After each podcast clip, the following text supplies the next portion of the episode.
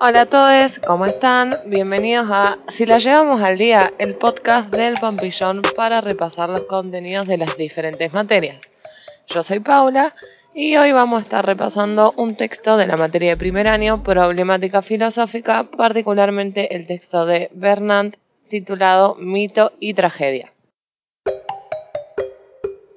Bueno, este es un texto de una lectura un poco compleja, la idea es que este podcast pueda aportarles algunas claves una vez que hayan podido leer el texto para facilitar un poco mejor su comprensión. Bernán escribe también otro texto llamado El universo espiritual de la polis, en donde eh, particulariza cuáles han sido los principales cambios, por qué la irrupción de la polis como forma organizativa eh, del gobierno eh, y de la ciudad de los hombres implicó un cambio tan grande eh, lo que implicó eh, pasar de una monarquía a una forma de gobierno democrática, porque eso implicó eh, en su momento un montón de modificaciones, dice Bernard, incluso hasta en estructura psíquica y en la forma de pensar o de entender el mundo de los hombres. Y bueno, y en ese marco es que él ahí, particularmente en este texto, hace algunos eh, particularizan unos análisis con respecto a esto, retomando algunas cuestiones referidas también más a la literatura, a lo teatral, a partir de eh, recuperar o entender a qué se entiende por mito o a qué se entiende o qué refiere por tragedia. Dice Bernard que la tragedia va a expresar el cambio que representa justamente el advenimiento de la polis. ¿Por qué? Él hace una asociación o intenta hacer una explicación de que anterior a esta forma organizativa del mundo y de las ciudades, era justamente el mundo del mito el que de algún modo gobernaba o regía la conducta de los hombres. Eh, viene, mm, nada, en la antigua Grecia había una organización que, bueno, que ya finalmente cae, en donde existía un rey, que justamente era una figura que representaba un intermediario entre el hombre y los dioses, y justamente a partir de eso la organización, ser, la organización de la sociedad o de las sociedades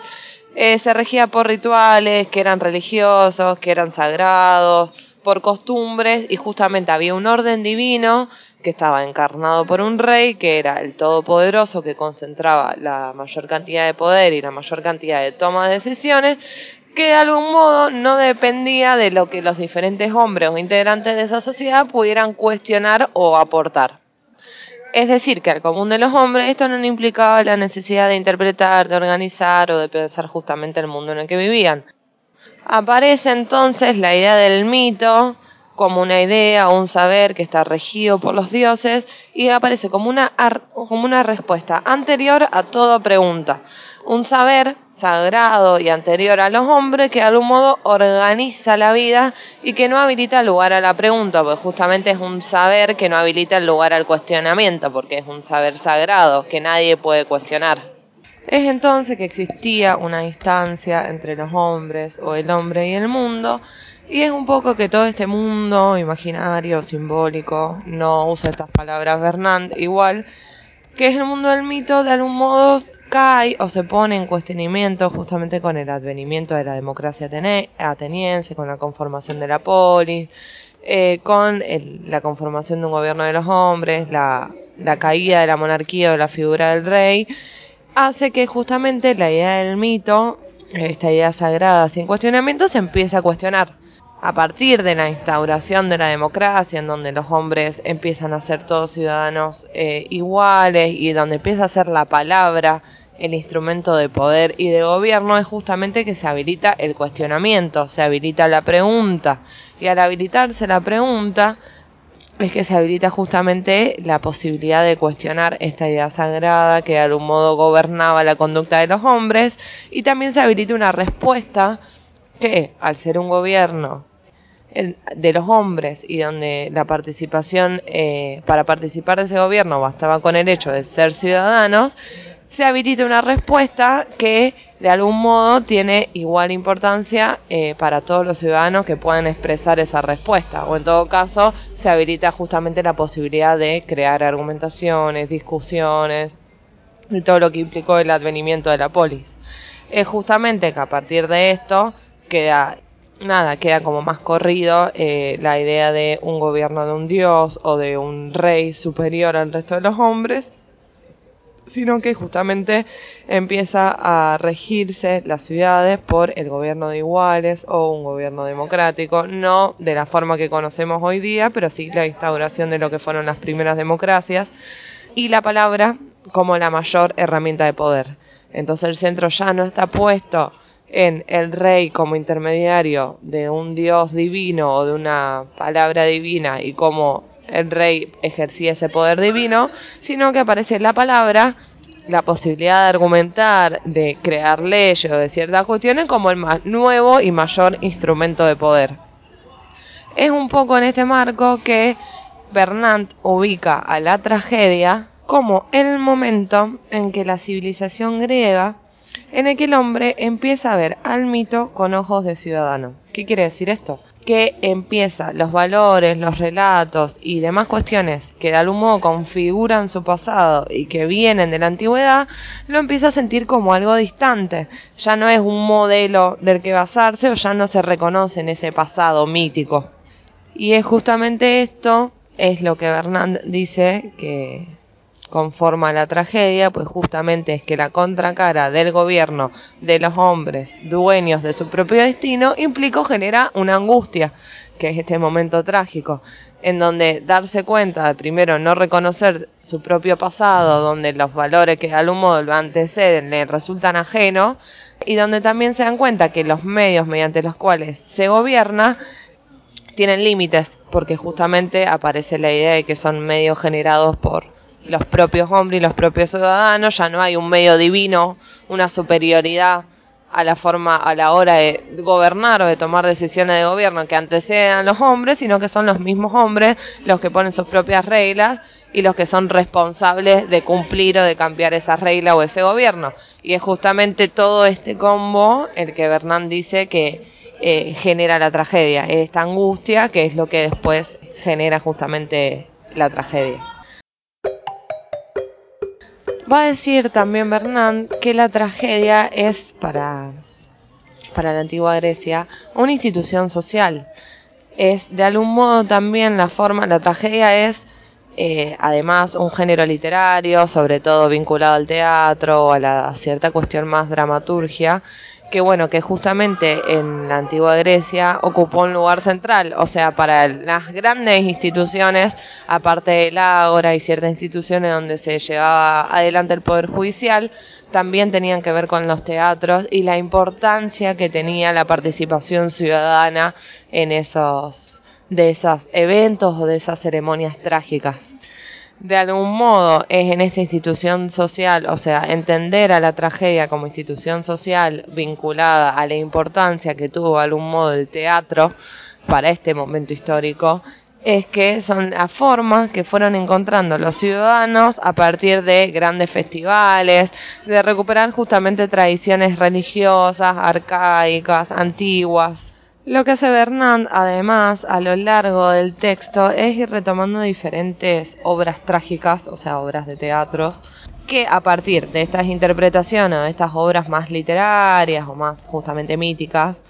él realiza ciertas conceptualizaciones eh, a, partir de qué entiende eh, por tragedia. Entonces, a lo largo del texto menciona de forma no tan ordenada, pero hace mención a diferentes tragedias, diferentes obras teatrales. Particularmente hay tres que tienen bastante importancia, que son los mitos que se establecen en torno a la historia de Edipo. Hay tres historias, una es Edipo Rey, que es la historia en donde Edipo era el hijo de un rey, el rey de Tebas, que un oráculo, que era como una suerte de predicción, le dice al rey que su hijo Edipo lo iba a matar y iba a tener hijo con su mujer. Entonces cuenta la leyenda que lo que hace el rey es dejar a Edipo eh, en el bosque, que es criado por padres adoptivos y demás, y después de grande también a Edipo se le presenta el mismo oráculo. Entonces, bueno, ante esta situación, él huye porque él piensa que iba a matar a su familia adoptiva y en el camino se encuentra con su padre, al cual no reconoce, que termina matando. Y también finalmente, eh, a partir de eh, que también puede vencer a un, a un monstruo con el que se encuentra, se lo premia eh, ofreciéndole la mano de la esposa del difunto rey que no sabía quién había matado, que resultó ser su madre con la que también termina teniendo hijos. Esa es una primera eh, tragedia a la que hace referencia, la tragedia de, de Edipo Rey, que después también desprende dos tragedias más, que son las tragedias de los hijos varones de Edipo, que se conoce como los siete contratabas, y la tragedia de Antígona, que es una de las hijas mujeres de eh, Edipo. A partir de recuperar estas obras literarias o estas tragedias literarias, de una reconstrucción no tan ordenada que hace Bernard, él lo que hace después es desprender ciertas conceptualizaciones que le asigna a la tragedia. Entonces, por ejemplo, de la, de la tragedia de Edipo Rey, que dije recién, se desprende la idea de la conciencia trágica. ¿Qué es la idea de la conciencia trágica? La idea de tener que actuar con medios humanos ante un destino que se presenta como inminentemente trágico. En este caso, el destino de Edipo.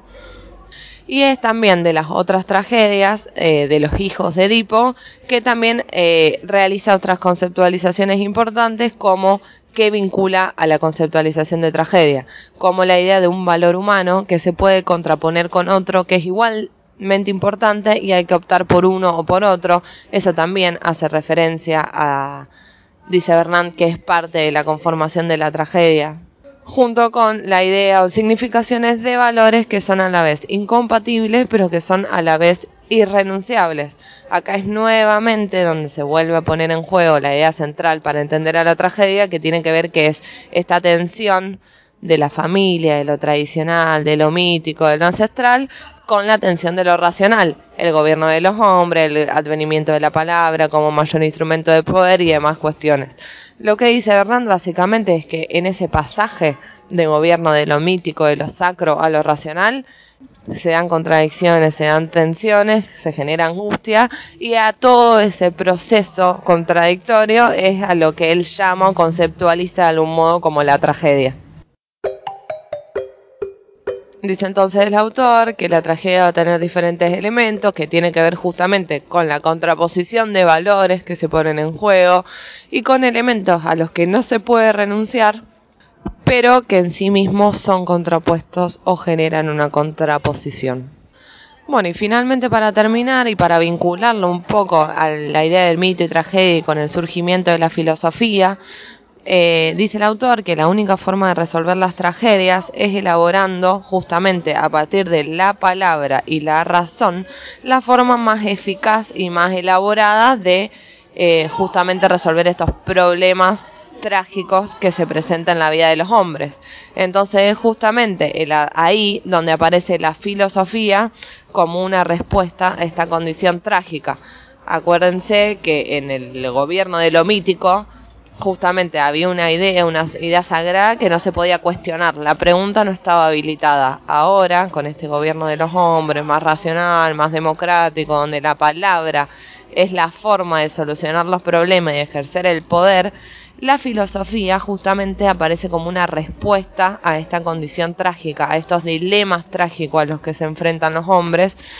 entonces, justamente la tragedia, una forma de tomar conciencia de que hay que inventar algo nuevo o algo, o dar una respuesta que pueda resolver estos problemas trágicos y que generan angustia. Y es ahí donde justamente aparece la filosofía como la gran respuesta a estos interrogantes o a estos problemas trágicos del gobierno de los hombres o del gobierno racional.